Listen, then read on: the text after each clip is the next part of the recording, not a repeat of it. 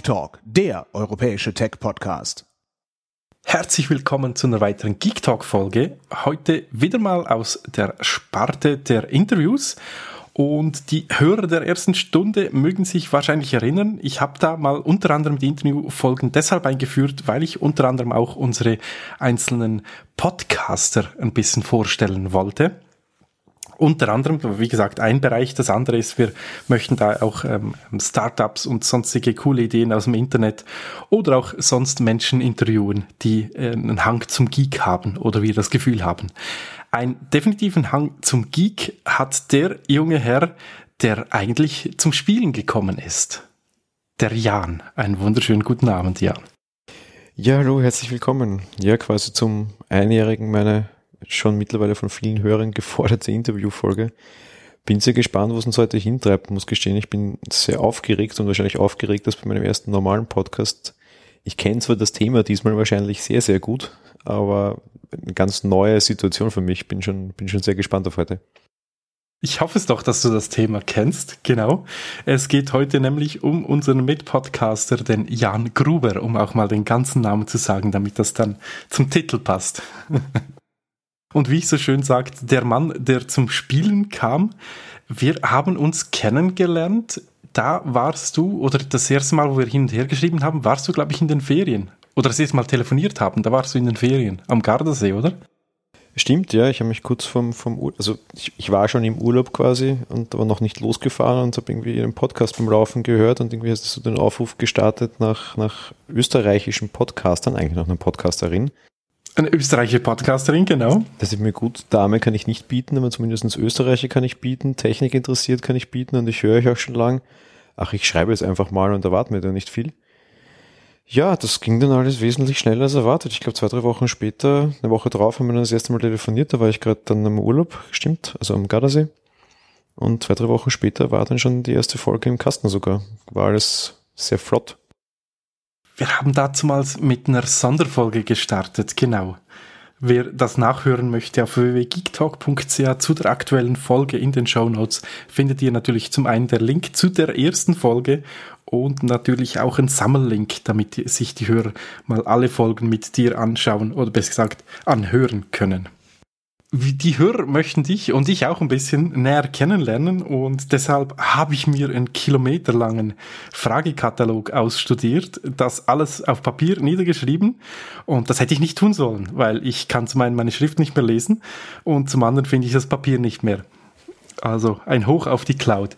Nee, Quatsch wir möchten dich ein bisschen genauer kennenlernen. Du bist ja auch ein Geek, wie wir es sind. Deshalb passt du ja so gut zu uns. Und ich habe es ja einleitend ge gesagt, der Mann, der zum Spielen kam. Äh, zu was kamst du zuerst? Zum Spielen oder zur Technik? Gute Frage. Wahrscheinlich beides auf die eine oder andere Art. Ich habe, glaube ich, sehr, sehr früh schon zum, zum Spielen begonnen war typisch eines der Kinder, dem die Eltern irgendwie Gameboy-Zeiten geben mussten, wo es hieß, du darfst heute nur noch eine halbe Stunde spielen oder so. Sonst hätte ich, glaube ich, schon in, in sechs oder sieben ewig lang auf meinem uralten, allerersten Gameboy da herumgedaddelt. Also ich glaube, Videospiele schon mein Leben lang, ja.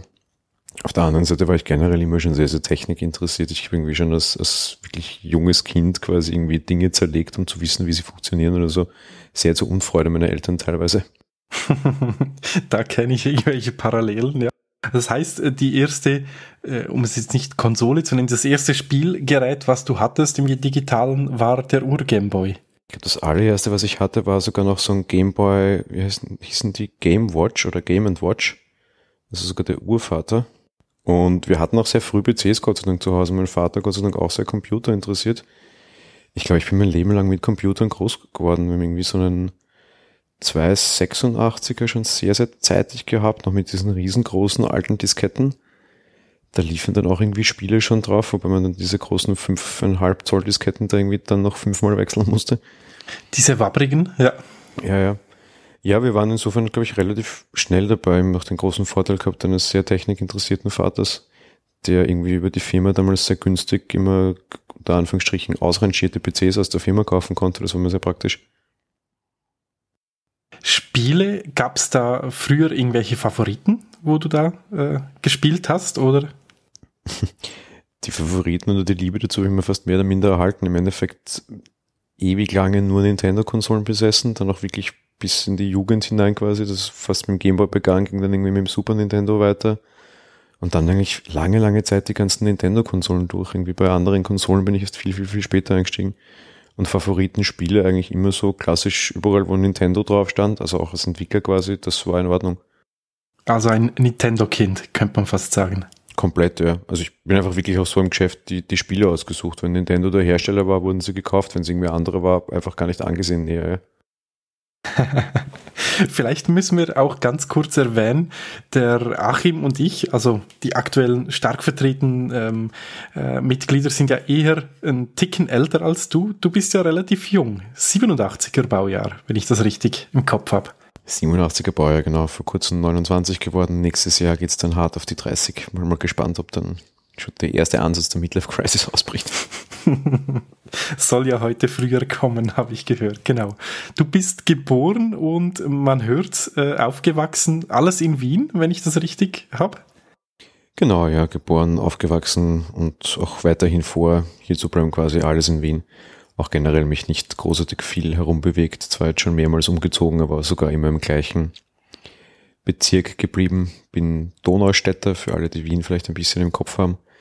Wien wird ja direkt durch die Donau geteilt. Link, also westlich der Donau sind 20 Bezirke der 22, beziehungsweise 19. Und äh, östlich der Donau sind es nur noch drei. Davon der größte Bezirk ist eben die Donaustadt, das ist der 22. Und im Endeffekt siedle ich mein ganzes Leben schon hier auf dieser Seite herum. Was durchaus recht lustig ist, jetzt vielleicht auch Österreicher oder Wiener, die hier zuhören, was ich jetzt schon so weiß, dass sie es werden, ähm, da gibt es durchaus immer wieder so durchaus Konkurrenzkämpfe, sage ich jetzt mal, zwischen West- und Ost-Wien quasi, was eben durch die Donau geteilt wird. Das ist immer sehr lustig. Ich war mal in Wien, da war ich aber zwölf. Das habe ich von meiner Patentante zum Geburtstag geschenkt bekommen. Die hat äh, bei einer äh, Fluggesellschaft bei Swissair damals noch gearbeitet. Ich ähm, keine Ahnung, ich war, glaube ich, ziemlich im Zentrum, wo auch Prater und all das ist. Das ist wahrscheinlich eher im größeren Teil, also der, der mehr Bezirke hat, nehme ich an. Prater ist im größeren Teil aber schon ziemlich nah an der Donau dran, ja. Ich, Im mhm. Endeffekt wohne ich im modernen Wien, wenn du so willst. Hier war bis vor, ich glaube 1920, 30, 40, weiß ich nicht, also Anfang des 19. Jahrhunderts war hier noch komplett Sumpf.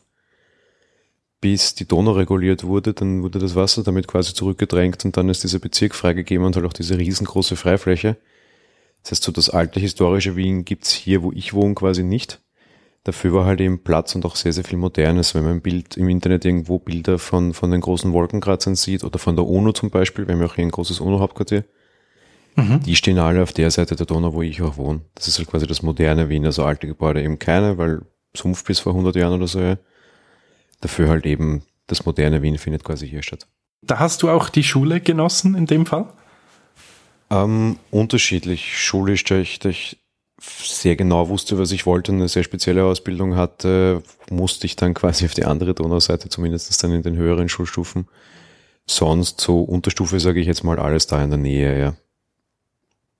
Ich arbeite aber auch zum Beispiel auf der anderen Seite der Donau, also es ist nicht so, als würde man hier einen Pass brauchen und irgendwie die Mauer durchschreiten. Ich halte auch von diesen Hin- und Hergehacke nichts. Also du bist, hältst dich doch auch in ganz Wien auf in dem Fall, nicht nur äh, eben auf deiner Seite ja, der Donau. ich würde hier nicht wegziehen wollen und ich bin kein großer Fan von dem alten Wien, muss ich gestehen. Also ich würde dort nicht wohnen wollen.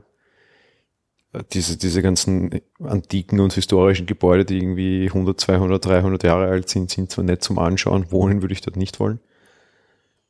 Und ja, solange das WLAN da durchgeht, ist das doch kein Problem. Ja, in 200 Jahre alten Wohnungen glaube ich keine Chance. Außerdem ist es auch sehr, sehr dicht bebaut. Auf der anderen Seite quasi, sage ich jetzt mal, weil da halt eben große Stadt und sehr enger Raum. Hier bei mir, ich habe fünf Minuten in den Wald und bin in einer Minute einfach irgendwo in den Feldern. Ich wohne halt auch sehr am Stadtrand. Ja. Also naturverbunden, da kommen wir, glaube ich, nachher noch ein bisschen dazu, weil du bist nicht so ein typischer Geek, der äh, eben quasi immer vor der, nicht Glotze, sondern vom Computer hängt, sondern du bist auch sehr, sehr sportlich. Aber bevor wir zum Sport kommen, du hast gesagt, Ausbildung, also Schule. Äh, was hast du dann genau gelernt? So zielgerichtet. Ein bisschen näher erklären, dass das vielleicht ein bisschen schwierig ist. Wir haben hier sehr eigene Schulformen, die es im restlichen EU nicht gibt. Ähm, ja, so ganz klassisch vier Jahre mal Grundschule zuerst, das sind halt die ersten vier Schuljahre, das gibt's glaube ich eh überall so, bei uns ist das Volksschule. Dann war ich vier Jahre am Realgymnasium, also somit dann auf acht Schuljahren quasi. Und danach hast du bei uns die Wahl, weitere vier Jahre im Gymnasium zu machen und dann dort quasi dein Matura heißt das bei uns, in Deutschland heißt es Abi. Wie heißt das bei euch in der Schweiz? Bei uns in der Schweiz gibt's auch eine Matur. Matura, ja. Das ist quasi bei uns die, die Studienzugangsprüfung. Also mit Matura darfst du studieren gehen, ohne Matura darfst du es nicht. Genau. Und wir haben aber dann auch eben für die letzten vier Schuljahre so Sonderschulformen, die dauern dann nicht vier Jahre, sondern fünf Jahre. Dort lernst du aber mehr oder minder einen Beruf. Es ist aber keine Lehre, Lehre gibt's bei uns auch, sondern es ist quasi akademisch einen Beruf lernen. Ganz besonders beliebt ist da die Hack, Handelsakademie, wo du irgendwie so Wirtschaft quasi lernst. Und ich war auf einer HTL, das nennt sich Höhere Technische Lehranstalt ausgesprochen und habe dort quasi Programmierer gelernt. Das heißt, ich habe quasi tatsächlich akademisch Programmierer in meinen letzten fünf Schulen gelernt. Gibt es auch nicht so viele Schulen, die das anbieten. Programmierschulen, glaube ich, gibt es zwei oder drei in Wien. Großer Vorteil, du schließt nicht nur mit einer Matura ab, sondern wenn du ein Diplomprojekt machst, also mit einer Firma dann irgendwie im Matura ja 200 Stunden gemeinsam arbeitest an einem größeren Thema, bekommst du dann auch bereits deinen ersten technischen Titel.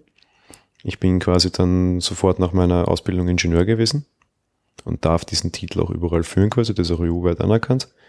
Und einen Gewerbeschein, das heißt, ich hätte auch direkt nach der Schule ein eigenes Gewerbe starten dürfen. Das ist doch ein bisschen anders als hier bei uns in der Schweiz. Und ich nehme an, auch als äh, in Deutschland. Ja, da gibt es auch nicht. Die HTL ist, glaube ich, ein total cooles Konzept, weil ich habe halt im Endeffekt so diese normalen allgemeinbildenden Themen auch gemacht wie alle anderen. Ich hatte aber damals auch tatsächlich 42 Wochenstunden Ausbildung, also wesentlich mehr als normale Schule bei uns. Und die restliche Zeit ging halt dann echt fünf Jahre lang noch drauf zum, zum Lernen von Programmieren. Das war allerdings halt wirklich nicht schlecht und da dann noch vielen voraus. Wir bekommen dann quasi auch auf Studien was angerechnet, vor allem im Ausland. Ich hätte direkt nach meiner, meiner Ausbildung irgendwie nach Oxford Informatik studieren gehen können und hätte da zwei Semester gleich geschenkt bekommen, eben weil ich davor eine Ausbildung hatte, die anderen nichts haben. Ja. Weil du schon Grund-Know-how, äh, Grundwissen hattest, ja? Genau. Du hast gesagt, du, du wusstest, was du willst. Ähm, weshalb hast du dann überhaupt die, die Ausbildung gemacht? Also wohin hättest dich eigentlich treiben sollen? Oder hat es dich genau dahin getrieben?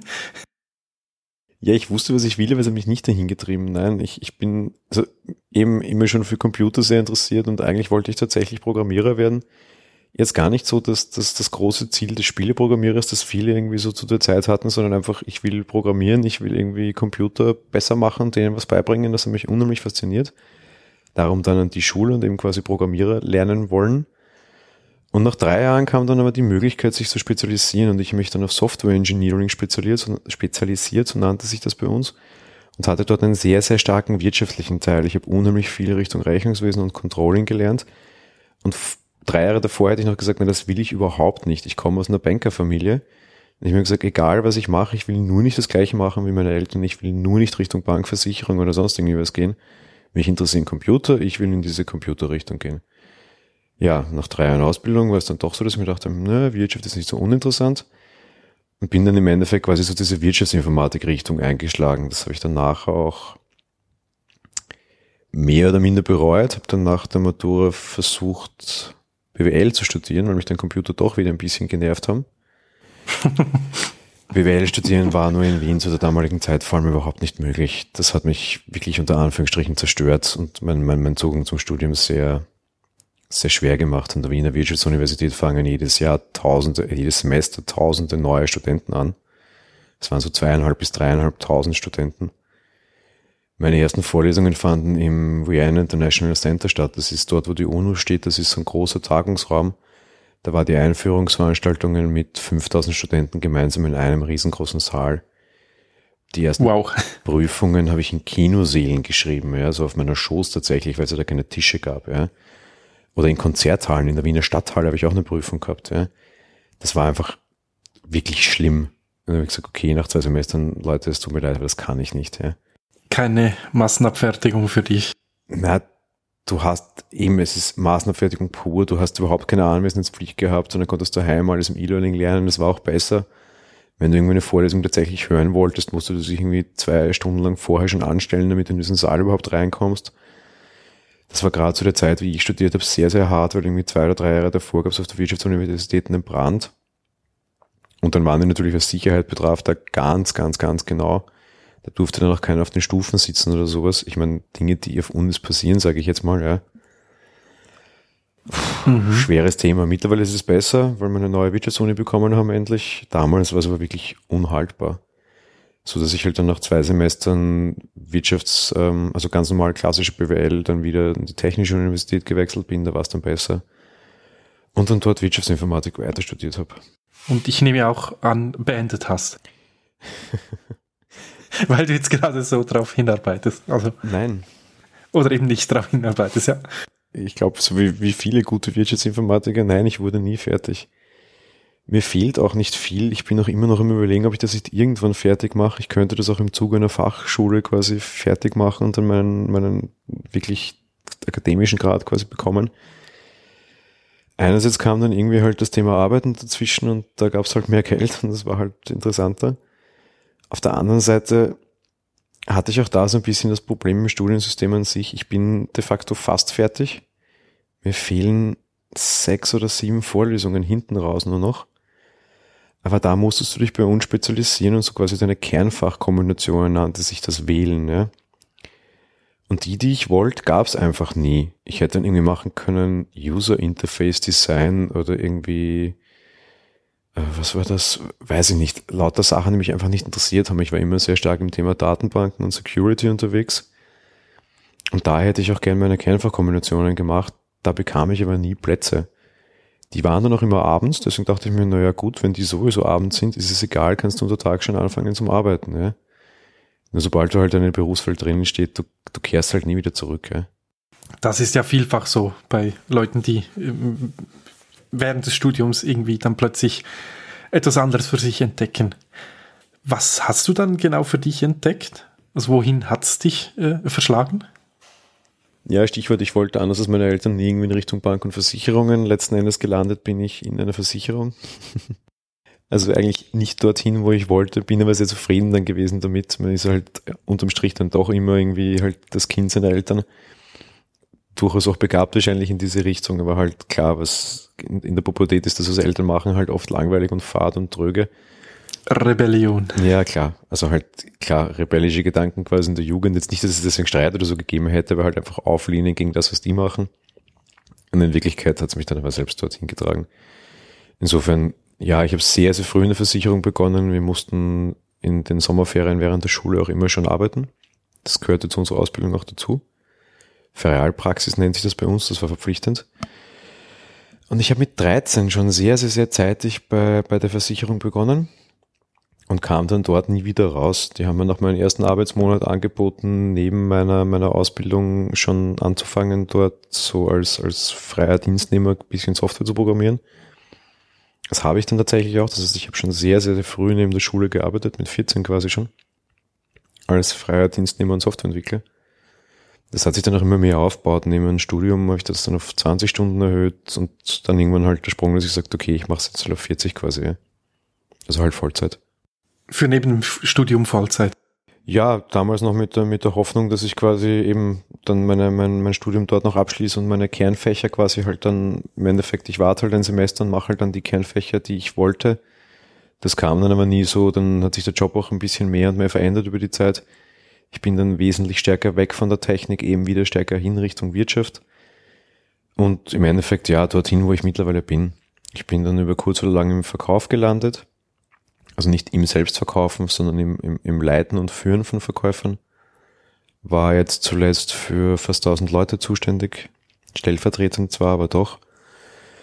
Im Endeffekt kann man das jetzt, wenn man es, wenn man es jetzt nicht allzu lang treiben will, sagen, bin ich quasi Wirtschaftsstratege geworden, also so ein bisschen über das Controlling hinaus in Richtung, ja, irgendwie Innovation, Strategie, solche Themen. Spannende Entwicklung. Das heißt aber, du bist immer bei der gleichen Firma geblieben, wenn ich das richtig verstanden habe. Bin immer bei der gleichen Firma geblieben, auch mehr oder minder immer im gleichen Feld, so ergab sich auch die Entwicklung. Ich weiß ich was, wir haben damals angefangen, Teile der Firma quasi so Franchise-Partner aufzunehmen, also auszubauen also quasi Versicherungsbüros zu betreiben, wo der, wo der Verkäufer quasi alles auf seine eigene Rechnung macht und wir dafür halt mehr bezahlen, aber halt keine Fixkosten mehr haben. Ein Trend, den es ja mittlerweile sehr häufig überall gibt. Ist auch kein großes Geheimnis, dass alle Firmen das machen. Und da war ich derjenige, der das Tool programmiert hat, quasi, um diese, diese Firmen umzustellen und das halt wirtschaftlich darzustellen, quasi. Das heißt, ich habe immer irgendwelche wirtschaftlichen Tools programmiert. Und das ist so ein bisschen diese, diese Geschichte wie von diesem englischen Fußballtrainer. Zuerst war er Dolmetscher, dann war er Assistenztrainer und dann irgendwann war er Trainer. Nicht, dass er jemals Fußballahnung gehabt hätte. Aber dadurch, dass er lange mit den Großen zusammengearbeitet hat und das umgesetzt hat, hat er halt langsam gelernt und sowas bei mir halt auch. Ich habe all diese Tools programmiert, ohne zu wissen, was sie können und was sie tun. Aber über all die Jahre wusste ich es halt dann doch und habe halt so einfach unheimlich viel Einblick in die wirtschaftliche Materie bekommen, so dass ich halt mittlerweile quasi auch der bin, der, der diesen wirtschaftlichen Teil da vorantreibt und entwickelt quasi und ist weg von der Technik hin zum Programmentwickeln quasi, also wirtschaftlichen Programm entwickeln. Da wäre spannend zu wissen, wo du dann in zehn Jahren noch bist. Oder wieder bist. Oder bist, besser gesagt. So rum. Meinst du, ob der Schritt Richtung EDV zurück wiederkommt? Ja, oder wie sich das Ganze eben vor allem auch, weil ja der, der, der Bankensektor wie auch der Versicherungssektor äh, war ja jetzt viele, viele Jahre relativ, wie soll ich sagen, nicht stabil gleich, aber jetzt durch das ganze Internet und all das Ganze, was darum rundherum kommt, äh, ändert er sich ja ganz extrem. Ja, du sprichst du genau die Karriereänderung an, die ich jetzt neuerdings hinter mir habe oder die sich jetzt über den Sommer ergeben hat und das langsam in Kraft tritt. Genau da passe ich jetzt aber auch quasi ja super hinein. Ist klar, es geht mehr Richtung Internet, da darf ich jetzt nichts verraten, weil es geht Richtung Firmengeheimnisse. Startups und Co. sind ja auch überall ein Thema. Mhm. Und ja, ich habe meine Abteilung und den direkten Verkauf verlassen, gehe jetzt noch gezielter Richtung Konzernstrategie und halt dann da aber auch Richtung Digitales. Also jobmäßig vermische ich es jetzt wieder ein bisschen und es geht um digitale Themen und weiterhin um Strategie, aber halt eben jetzt auch noch stärker im, im, im Online-Umfeld und in dem Feld. Also kommt wieder alles ein bisschen zusammen. Technik und Wirtschaft gehört ja doch immer irgendwie zusammen. Gerade heutzutage immer mehr und mehr. Machen wir doch mal einen krassen Break in dem Sinn, weil weg vom Beruf, zurück zu dem, mit dem ich, wo ich eigentlich begonnen habe. Dem, äh, nicht dem Spielen, sondern dem, was man draußen gemacht oder macht. Du machst ja sehr viel Sport und das nicht nur draußen, aber vor allem draußen, glaube ich. Ja, das hat sich über die letzten Jahre immer wieder, also ja, sagen wir mal ja, um deine Frage zu beantworten. Als Jugendlicher eigentlich schon sehr viel. Ich viele verschiedene Sportarten eigentlich immer sehr, sehr gerne gemacht. Teilweise auch auf durchaus, ich sage jetzt mal, hohen Niveau, das auch ganz zu meinen. Ich habe irgendwie Bundesliga Handball gespielt. Ähm, irgendwie dann da aber die Lust daran verloren. Das zieht sich generell so ein bisschen durch mein Leben. Ich betreibe Dinge meistens so lange, bis ich sie perfekt kann und wenn ich sie dann kann, dann lasse ich's irgendwie immer auf der Suche, neue Dinge zu lernen. Insofern hoffe ich mal jetzt für dich oder dass du so siehst, dass ich Podcasten nie ganz können werde. Du äh, gar nicht, also ganz schlecht. Nein, es war tatsächlich so, irgendwie, als wir dann die, die Handballmeisterschaft gewonnen hatten, quasi und quasi im Bundesliga-Sieger waren, zwar in der zweiten Spielklasse, aber doch habe ich dann gesagt, okay, super, haben wir erreicht, freut mich und jetzt will ich nicht mehr. Ähm, tatsächlich so, habe dann sehr schnell gewechselt auf das Thema Leichtathletik es hat auch ganz gut zusammengepasst. Ich habe im Handball die, diese Außenposition gespielt, wo du sehr viel und sehr schnell rennen musstest und sprinten musstest. Flügelstürmer nannte sich das bei uns. Bin in Richtung Leichtathletik, habe dort irgendwie 100, 200, 400, so, so Kurzdistanzen sehr viel gelaufen. Da auch relativ erfolgreich, mehrere Male Schulmeister, also so Schulmeisterschaften, die in ganz Wien waren, irgendwie quasi Wiener, der schnellste Wiener Schüler, wenn du so willst. Ja, das Ganze ist dann leider als ich 16 war, ein bisschen eingeschlafen. Da wurde von heute auf morgen diagnostiziert, dass ich Diabetiker bin. Und Diabetes und Sport war durchaus eine schwierige Kombination oder war, ist es eigentlich immer noch und da muss man dann halt auf wesentlich mehr achten. Da entschied ich dann mehr oder minder, das Sport jetzt bleiben zu lassen, vor allem jetzt aus Leistungsperspektive heraus, weil ich dann schon längere Zeit daran zu knabbern hatte, dass ich irgendwie einen Bescheid vom Behindertenamt bekam, der mir sagte, sie sind ab sofort schwer behindert. Gott sei Dank, sage ich jetzt mal, hat sich das über die letzten Jahre dann immer wieder gelegt und halt quasi ja wieder stärker mit dem Sporteln begonnen. Momentan geht's irgendwie Richtung Marathon, über das bin ich jetzt wahrscheinlich schon hinaus, vor allem sehr stark in Richtung Triathlon-Vorbereitung. Ich habe vor, nächstes Jahr irgendwie auf jeden Fall einen normalen Triathlon zu machen und eigentlich ist das langfristige Ziel, einen, einen Ironman abzuschließen quasi. Wenn mein äh, Apple Watch immer wieder mal vibriert, habe ich das Gefühl, du läufst heute schon Triathlons und Marathons ohne Ende. Ein sehr fleißiger. Ist äh, ist nicht ohne eben mit der Diabetes, definitiv. Ja, das ist lustig und falls es irgendwie Hörer da draußen zuhören, die auch unter Anführungsstrichen versehrt sind, man kann das dann auch irgendwann umdrehen, habe ich einfach gelernt. Das ist eine sehr positive Motivation durchaus auch. Ich war immer schon ein bisschen der Typ, der, wenn mir jemand das sagte, das kannst du nicht, dass mich das dann extrem angespornt hat und ich mir dachte, ja, geht nicht, gibt's nicht. Wenn du mir sagst, ich kann das nicht, dann mache ich es erst umso recht. Und gerade das spornt mich auch in dem, in dem Segment wieder an. Im Endeffekt sagt ja auch jeder, als Diabetiker Triathlon laufen, vergiss es, ja. Aber gerade deshalb will ich es erreichen. Mir geht es dann, glaube ich, am Ende auch gar nicht um die Zeit oder sonst irgendwas. Zwar schon, weil ich immer ein ehrgeiziger Mensch war, aber allein einfach mal hinstellen zu sagen und zu sagen können, okay Leute, und übrigens, ich bin behindert, ja, Ausrufezeichen. Kann eine Motivation sein, wenn man es in die Richtung drehen kann. Ist sicherlich vielleicht nicht für jeden was, Mhm. Aber momentan hilft es mir da sehr, sehr stark in Richtung Motivation. Jedes Mal, wenn ich irgendwie eine Leistung erbringe und dann alle Leute sagen, uh, Wahnsinn. Er sagt, ja, und übrigens, ich habe einen Bescheid vom Behindertenamt bekommen, wo drinnen stand, Sie sind ab sofort schwer behindert. Ja? Und so viel dazu. Man kann, wenn man will. Der äh, Wille ist sehr stark, das ist so. Du hast einen strengen Job, du hast viel Sport, den du betreibst und nebenbei tippst du auch noch äh, in deine Tastatur neben dem Job. Ja. Hat auch schon relativ früh begonnen, oder? Muss man schauen, wie man das kombinieren kann. Ja. Vorteil ist, es gibt Home-Trainer mit so Laptop-Tischchen, dann kann man dann tippen und für Triathlon, Radfahren trainieren gleichzeitig und das noch zu Hause. Ja, Schreiben hat tatsächlich sehr, sehr, sehr früh begonnen. Ich weiß bis heute nicht warum. Ich habe extrem früh in meiner Jugend begonnen, eigentlich Gedichte zu schreiben und Kurzgeschichten völlig abstrus und ich glaube überhaupt nicht zeitgemäß. Das ist nicht so das, das typische Jugendhobby, das man irgendwie so mit 14, 15, 16 losstartet. Kämen mir ein paar andere Dinge in den Sinn, genau. Hab dann aber das, das, das große Glück gehabt, da von meiner, meiner damaligen Deutschprofessorin in der Schule sehr stark unterstützt zu werden. Unterstützt, vielleicht sogar ein bisschen getreten und überfordert, sage ich jetzt mal fast. Einige meiner Gedichte landeten ohne meinem Wissen bei äh, etwaigen Wettbewerben. Das mhm. führte dann zu der einen oder anderen unter Anführungsstrichen Auszeichnung tatsächlich sogar. Ähm, auch bei Schön, aber von denen hast du dann schon mitbekommen. Mehr oder weniger, ja. also ich habe mal einen tatsächlich relativ großen Gedichtewettbewerb als Zweiter abgeschlossen. Da wusste ich tatsächlich lange nichts. Die hat alle meine, meine Einreichungen gemacht. Also da gab es mehrere Runden quasi wo es dann immer unterschiedliche Themen gab und die hatte sehr viele meiner Gedichte und hat die dann einfach Runde für Runde einfach eingereicht, was sie der Meinung war und irgendwann kam sie dann und hat mir eine Urkunde in die Hand gedrückt und Geld.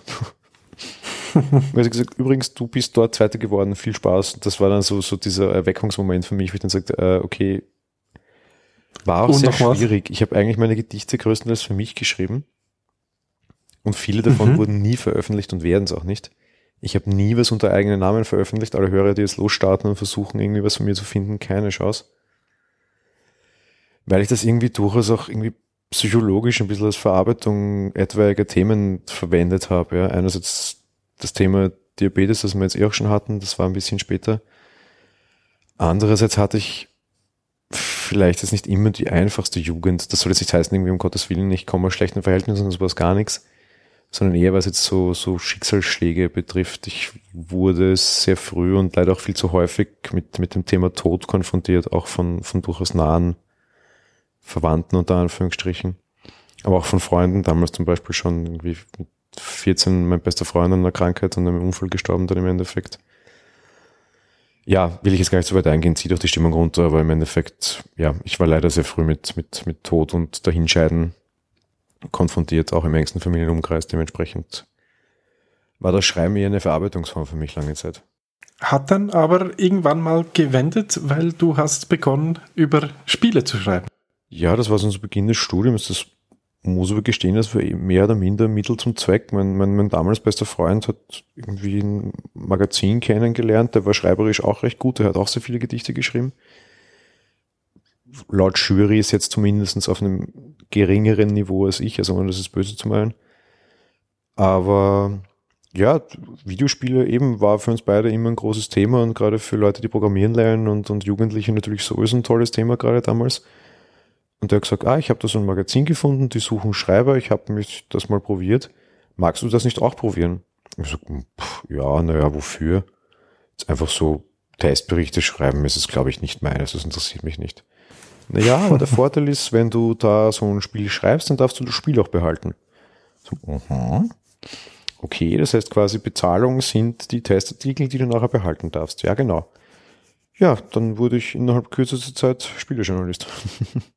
so schnell kann das gehen. Hast du unter anderem eben, das ist der Spieleexpress. Genau. Mit einem X dazwischen. Mhm. Da habe ich damals begonnen und bin bis heute dabei. Das sind zehn Jahre. Ja. Link natürlich wie immer bei uns in den Show Notes für diejenigen, die das anschauen möchten. Hast aber auch dann für diverse andere Magazine geschrieben während deiner Zeit als Schreiberling. Ja, das hat sich dann mehr oder minder ausgebreitet, sage ich jetzt mal. Einerseits der Spielexpress selbst zieht sich so ein bisschen als Verein auch zur Ausbildung von Journalisten. Wir sind damals auch noch als ganz klassisches Printmagazin in Deutschland, Österreich und Schweiz am Kiosk sogar erschienen. Mit einer gar nicht so geringen Auflage. Das heißt, ich habe tatsächlich mehr oder minder Journalismusausbildung genossen und tatsächlich noch in Druckmedien publiziert. Was ja heutzutage sehr wenige noch von sich behaupten können wahrscheinlich. Ja, von dort aus, einerseits haben wir Leute quasi weggebracht, die dann in größeren Medien geschrieben haben und damit halt auch gute Kontakte gehabt in diese Medien. Mhm. Andererseits auch so ein bisschen in mir der Wunsch ist vielleicht Dinge zu machen, die jetzt, ich formuliere das ist richtig, die jetzt nicht so gaga sind. Also im Sinne von Spiele natürlich wichtig und mein, mein, mein Leib- und Magenthema. Aber gerade wenn du schreibst, hast du ja teilweise auch irgendwie das Bedürfnis, dich zu Dingen zu melden, die sich, die dich ärgern. Ja, wenn irgendwie politische Entwicklungen passieren, die du extrem fragwürdig findest, setzt du dich halt teilweise hin und schreibst vielleicht was. Ja. Und so begann das dann. Willst du ihm irgendwie Luft machen? Ja, so begann das dann bei mir damals auch quasi und dann irgendwie einen Artikel geschrieben. Den hat ein Freund gelesen, der hat auch bei einer Zeitung gearbeitet, der gesagt hat, hey, den, wir würden den dir abkaufen und drucken. Ich so, äh, ja, gut, warum nicht? Ich stehe zu meiner Meinung. Dann auch unter Klarnamen geschrieben damals. Und so hat sich das dann mehr oder minder über die Zeit verselbstständigt. Irgendwann kam dann auch das Interesse daran, Technik zu testen und jetzt nicht nur Spiele. Nach zehn Jahren ist halt dann doch alles gleich. Wenn du das zehnte Mal FIFA testest, wird dir halt irgendwann langweilig. Es geht immer um diesen Ball und die zwei Tore, ja.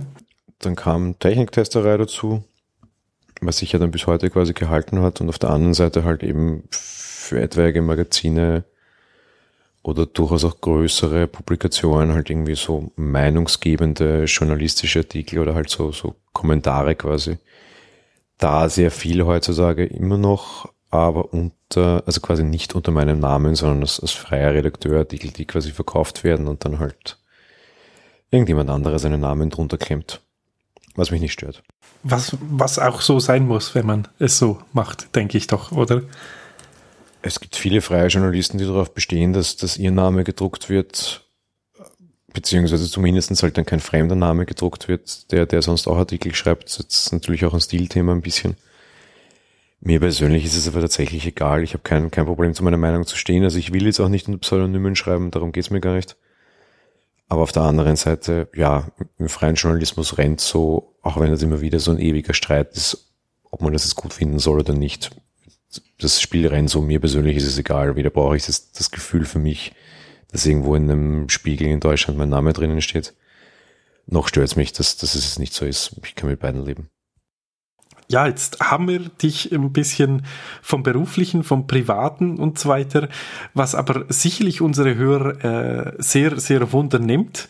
Du beschreibst dich auf der Geek Talk Teamseite auch als der Dauerswitcher, wenn ich das richtig im Kopf habe. Da, genau, der Dauerswitcher. Mit was bist du geboren? Wir haben vorher gehört von diesen 5 Zoll Floppy Disk Gedöns, sicherlich nicht mit dem Mac. Wohin hat sich getrieben und warum bist du aktuell beim Mac? Ja, aufgewachsen auf jeden Fall mit Windows, klar. Ich muss gestehen, in meinem Umfeld gab es auch nie was anderes. Also Apple-Rechner, das erste Mal gesehen habe ich, glaube ich, irgendwie so 2.3, 2.4, das waren so die Exoten dann teilweise in der Schule. Natürlich war es dann eben auf Programmiererausbildung auch schon üblich, Notebooks in der Schule zu verwenden, was ich sehr begrüßt habe. Aber da gab es, glaube ich, irgendwie unter 600 Schülern einen mit so einem komischen Rechner, der einen Apfel drauf hatte. Also das war zumindest in meiner Bubble nicht weit verbreitet. Komische Stadt, dieses Wien. Ja, bei Studenten ist es extrem stark verbreitet. Also bei Schülern war es damals noch kein Thema. Vielleicht, weil die auch keine, keine, keine Rabatte bekommen haben bei uns leider. Stimmt, ihr seid ja nicht so ein richtiges Apfelland, wie wir zum Beispiel. Ja. Mit unseren App Stores und allem möglichen drum und dran. Ja, ich Aber ja. bin da groß geworden, auch schulisch dann sehr lange mit Sony-Geräten. Ich habe Vario-Geräte sehr, sehr heiß geliebt. Äh, da auch irgendwie jedes Jahr den, den neuesten Vario gekauft. Dann lustigerweise immer schon sehr zeitig. Ich war immer schon so ein bisschen mobil besessen und mobil den, den Vogel gehabt. Immer sehr kleine, sehr dünne Notebooks. Das war damals noch ganz, ganz unüblich. Ich will gleich mal googeln. Ich habe da damals gekauft den Sony TR1 MP. Das war so ein ganz schmaler, kleiner, dünner 11 Zöller, glaube ich, so ein weißer. 10,6 Zoll, genau. Also von, von Netbooks war damals noch gar keine Rede. Ja. Auf dem habe ich dann sogar meine Matura bestritten. Also es war sehr, sehr lustig. Und von meinem Matura-Geld habe ich mir nachher meinen ersten Mac gekauft und bin so zu Apple gekommen eigentlich. Das war im Juni 2006 da waren gerade die MacBooks vorgestellt, also die ersten Intel-Rechner. Ich bin direkt quasi am ersten Tag mit den Intel-Chips eingestiegen. Ich hatte nie einen, einen Power-PC-Mac quasi. Oh, die bösen neuen Macs mit Intel drin, genau. Ja, also mein, mein Matura-Geld, ich war nicht auf Matura-Reise, mir das extra gespart und haben mir dann damals den, das schwarze MacBook gekauft quasi. Weil mhm. das für mich immer ein abschreckender Punkt war, muss ich gestehen. Ich, so Windows weg, ja, okay.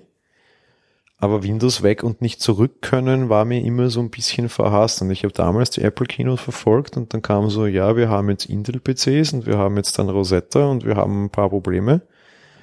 Aber wir haben jetzt auch Bootcamp.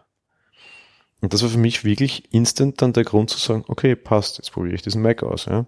Das ist das, was ich den meisten sage, wenn sie sich unsicher sind ja, wenn es dir gar nicht passt und es einfach, ja, du kannst immer noch Windows installieren. Ich hätte auch wirklich nicht anders können. Ich habe damals dann immer schon Diabetiker meine, meine Blutzuckermessgerätwerte quasi immer schon auf, den, auf einen Computer übertragen, ja. Mit Infrarotschnittstelle mhm. damals noch, ja. Also von, von solchen technischen Innovationen reden wir hier. Yippie. Und die Software zum Auswerten meiner Daten gab's einfach nur unter Windows. Da habe ich gesagt, okay, ich kann nicht weg davon, ja. Es, es ändert nichts und ich habe für das auch fünf Jahre lang noch Bootcamp auf meinen Rechnern gehabt und Bootcamp gestartet, bis die Software jetzt endlich über übers iPhone läuft. Am Mac läuft die immer noch nicht, aber jetzt geht's über iPhone und Bluetooth mittlerweile. Ja. Das ist schon mal ein großer Schritt, ja. Aber insofern, die, die, die Wahl da ganz wegzugehen, gab's nie so ganz für mich. Also das Entwickeln ist von Windows weg sowieso auch immer so ein bisschen schwer, weil teilweise dann auch auf der Uni oder sowas natürlich tatsächlich App-Entwicklung dran war und da halt vor allem mal Windows-Apps auch dran waren. Dann dank Java und Co. wurde das dann Gott sei Dank auch besser und leichter, aber trotzdem. Aber ja, dann 2.6 zum Mac.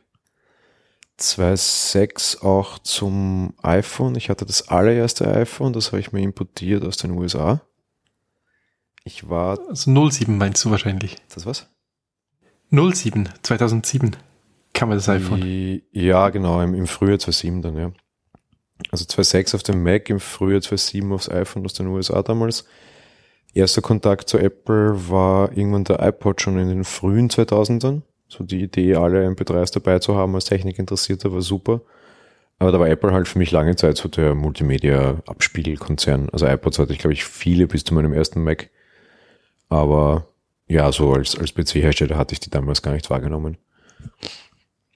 Und spätestens mit dem iPhone war es dann komplett um mich geschehen. 2.8 bin ich dann komplett Mac-only umgestiegen und habe ihnen sehr, sehr lange die Treue gehalten bis ich dann 2014, 13 mir wieder Windows-Geräte gekauft habe, weil ich ein bisschen sauer auf Apple war und ein bisschen meine Fanboy-Brille, die ich bis dahin sicher hatte, verloren habe. Darum auch die Aussage auf dem Blog von wegen der dauerhafte Switcher. Ich bleibe auch nach wie vor dabei, wenn mir eine andere Firma bessere Hardware bietet, werde ich auch nicht bei Apple bleiben. Ich habe immer versucht, mir das zu holen, was mir am besten passt geht es jetzt nicht um billig oder um Preis-Leistung oder sonst irgendwas. Aber das, was halt am besten zu meinem Arbeitsstil passt. Auch wenn der vielleicht sehr unterschiedlich ist und sehr, sehr, sehr freakig oder einzigartig durch die Kombination vieler verschiedener komischer Gründe. Aber da hatte Apple eine Zeit lang einfach nicht im Angebot, was ich wollte. Dementsprechend, ja, dann sogar zwei Windows-Notebooks wieder gekauft in der Zwischenzeit. Auf einem davon bist du jetzt ja wieder unterwegs. ja, das hat aber zumindest andere Gründe, weil äh, zwei Macs im Haus, also ich aktuell quasi drei Notebooks hatte, einen, einen großen Gaming-PC von der Firma Acer mit 4K-Display, eben auch genau da der Punkt, da kann mir Apple das nicht bieten. Spiele-Notebooks und Apple ist eine Philosophie, die offensichtlich immer mehr auseinanderdriftet. Spieleleistung am Mac ist ja unter jeder Würde. Das ändert sich. Ein Mac ist auch nicht da zum Spielen. Ja, es war ja auch okay. Darum hatte ich ja mein, mein, mein Windows-PC zum Spielen und gerade das Spielebetriebssystem ist sowieso Windows. Und die mhm. Hardware hatte ich am Mac halt eben auch nicht. Als ultramobiles Ding so ein, so ein MacBook One mit diesen einen äh, Stecker nur. Und dann, weil ich es sehr günstig bekommen hatte, ein MacBook Pro, natürlich viel zu viele Geräte, jetzt alles zusammengeschrumpft auf in Zukunft nur noch ein Gerät. Das wird dann halt dieses neue MacBook Pro, das vor kurzem vorgestellt wurde. Darum zu unserer beliebten Aussage, Zeitpunkt der Aufnahme 31.10.2016. Wir sind heute die Grusel-Show an Halloween. das hast du jetzt gesagt. Ist dein Interview.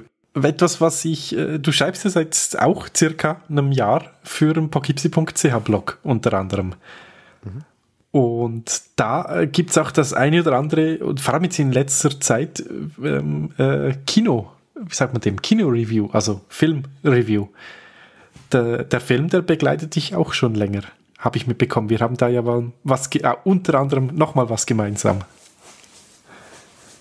Ja, ich glaube, das zieht sich generell so ein bisschen durch. Es ist schon gehabt, irgendwie Schreiben, Musik. Ich, ich bin, glaube ich, so generell, einerseits passt die Generation auch ganz gut, immer gut mit Medien versorgt gewesen.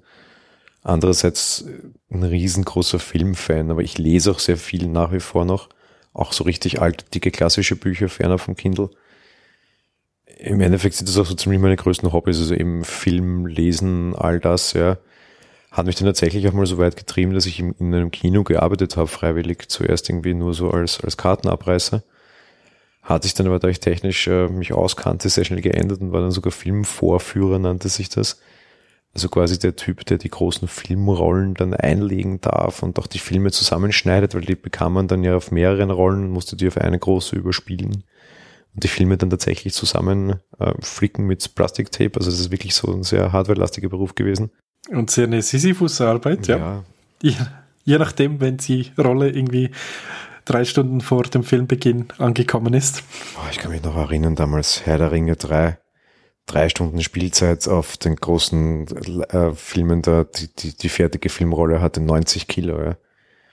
Das war Wahnsinn das ist schon äh, eindrücklich, wenn man mal in einem richtigen Kino, also ich, ich sage jetzt richtiges Kino, äh, ich durfte das ja auch ein Weilchen lang machen, in einem alten Kino halt, wo es nicht so eine, äh, wie sagt man, eine Festplatte drin ist, so ein Laserbeamer oder weiß ich was da steht, wo man nur noch einen Knopf drücken muss. Man darf schon noch ein bisschen mehr, aber ist schon was anderes, wenn man noch die großen alten Rollen hat und eben, wie du sagst, aufbereiten muss, zusammenkleben und schlussendlich ja natürlich äh, am Ende der Vorführung oder der, der Vorführreihe das Ganze auch wieder demontieren und zurücksenden durfte und solche Geschichten.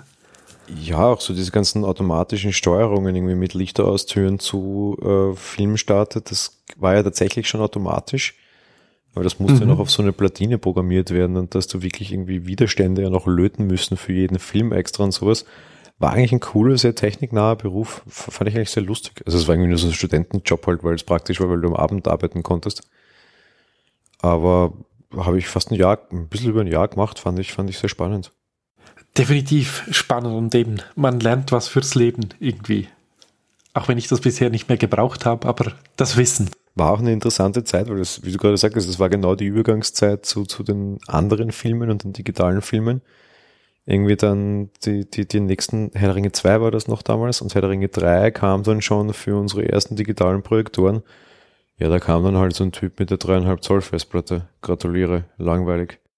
Eben, das meinte ich vor, weil ich war vor einem halben Jahr in einem Casino hier, äh, Casino, in einem Kino hier in äh, der nächsten Stadt, das in Solothurn, und durfte dann da einen Blick nach hinten wagen. Ähm, ja, da war wirklich nur noch diese Festplatte da und nichts mehr anderes. Das ist so richtig, hm, ja, ging mal ein bisschen anders. Ja, langweilig geworden, das Ganze, oder? Äh, dafür auch stressbefreiter. Was habe ich da literweise an äh, Schweiß vergossen mit, wenn es Pannen gab und alles Mögliche. Kann ich mich noch erinnern, so mein, mein großer Abend, Herr der Ringe 2 Premiere, Film wurde gleichzeitig gezeigt in zehn Seelen. Mhm. Und wir hatten eine Filmrolle da lief dann tatsächlich ja hinten in der Projektion quasi ein Film durch zehn verschiedene Projektoren, halt immer ein paar Sekunden Zeit versetzt, weil natürlich dieses Bild da durchrennen musste. Das war dann irgendwie eine Filmstrecke über sechs oder 700 Meter, die wir da aufgebaut haben an dem Tag. Wahnsinn, aber wirklich irre, was das auch für ein Aufwand war. Wirklich Wahnsinn. Heutzutage überhaupt kein Problem, weil dann kriegst du halt 10, 3,5 Zoll Festplatten, ist doch egal, ja. genau, und drückst zentral an einem Rechner einen Startknopf. Ich hatte das Glück nicht, oder das Glück, ich, mein Kino war ein sehr, sehr, sehr kleines und altes, aber äh, wir hatten nur zwei Projektoren, aber für eine Leinwand. Zum Wechseln, äh, dem Einfachen und schnell, äh, ja. Aber ja.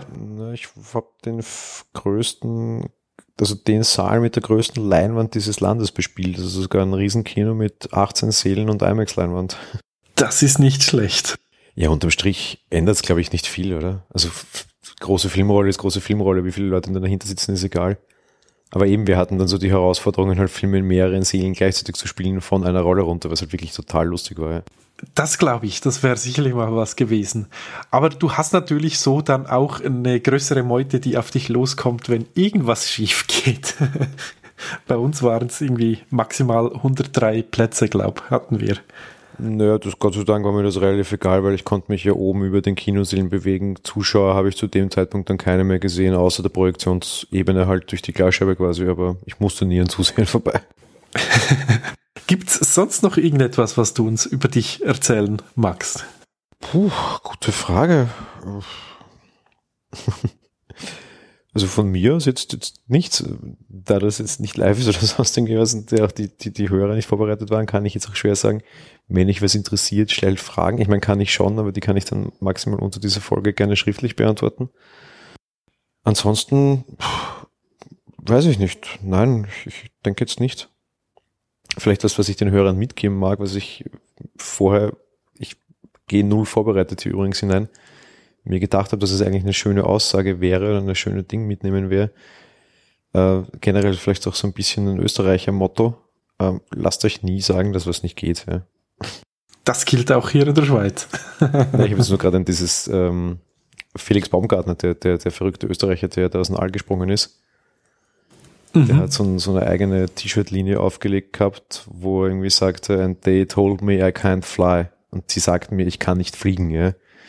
Ich dachte, das ist auch so ein schöner Spruch an und für sich. Also nicht, dass ich hinter dem Typen stehe und auch nicht hinter dem Projekt und gerade in letzter Zeit macht er sich auch mit einigen rechten Aussagen sehr unbeliebt. Aber auch so dieses, dieses Schlagding, they told me I can't fly, dachte ich mir, ja, siehst du, das, ich glaube, oft braucht man so eine Motivation und kann das zumindest in die Richtung drehen, wenn es mal halt nicht so toll rennt, ja. Kann sich damit wieder aufbauen. Genau. Oder Kraft holen. Lieber Jan, ich bedanke mich vielmals. Ja, lieben Dank, lieber Martin, für alle Hörer, die es bis hier ausgehalten habt. Ihr seid wahnsinnig, aber danke. Das sind sie sowieso unsere Hörer. Genial, aber wahnsinnig. Definitiv. Nee, Quatsch. Wer mehr über dich wissen möchte oder die ganzen Links, wie schon gesagt, haben wir bei uns in äh, www.geektalk.ch in den Show Notes verbaut. Da auch ein Link auf die Teamseite. Wer dich auf Facebook, auf Twitter und wo auch immer verfolgen möchte, äh, hat da all die Links, die ihr dazu braucht. Und ja, somit würde ich doch sagen, schließen wir das Interview langsam ab. Ja, vielen Dank. Wie gesagt, falls es noch Fragen gibt, die einen oder anderen. Oder ich stehe auch immer wieder gerne für technische Beratungen zur Verfügung. Das hat sich in letzter Zeit auch ein bisschen etabliert. Finde ich immer sehr lustig. So erfahre ich auch noch mehr von den Hörern. Bitte gerne jederzeit melden. Das darf man immer tun bei uns. Genau. Auf jeden Fall. In diesem Sinn, vielen Dank für eure Kommentare, fürs Runterladen und wie immer, lieber Hörer, wann du uns hörst, morgens, mittags oder abends, wir wünschen euch einen wunderschönen Morgen, Mittag oder Abend. Tschüss. Ciao. Hört mehr Geek Talk.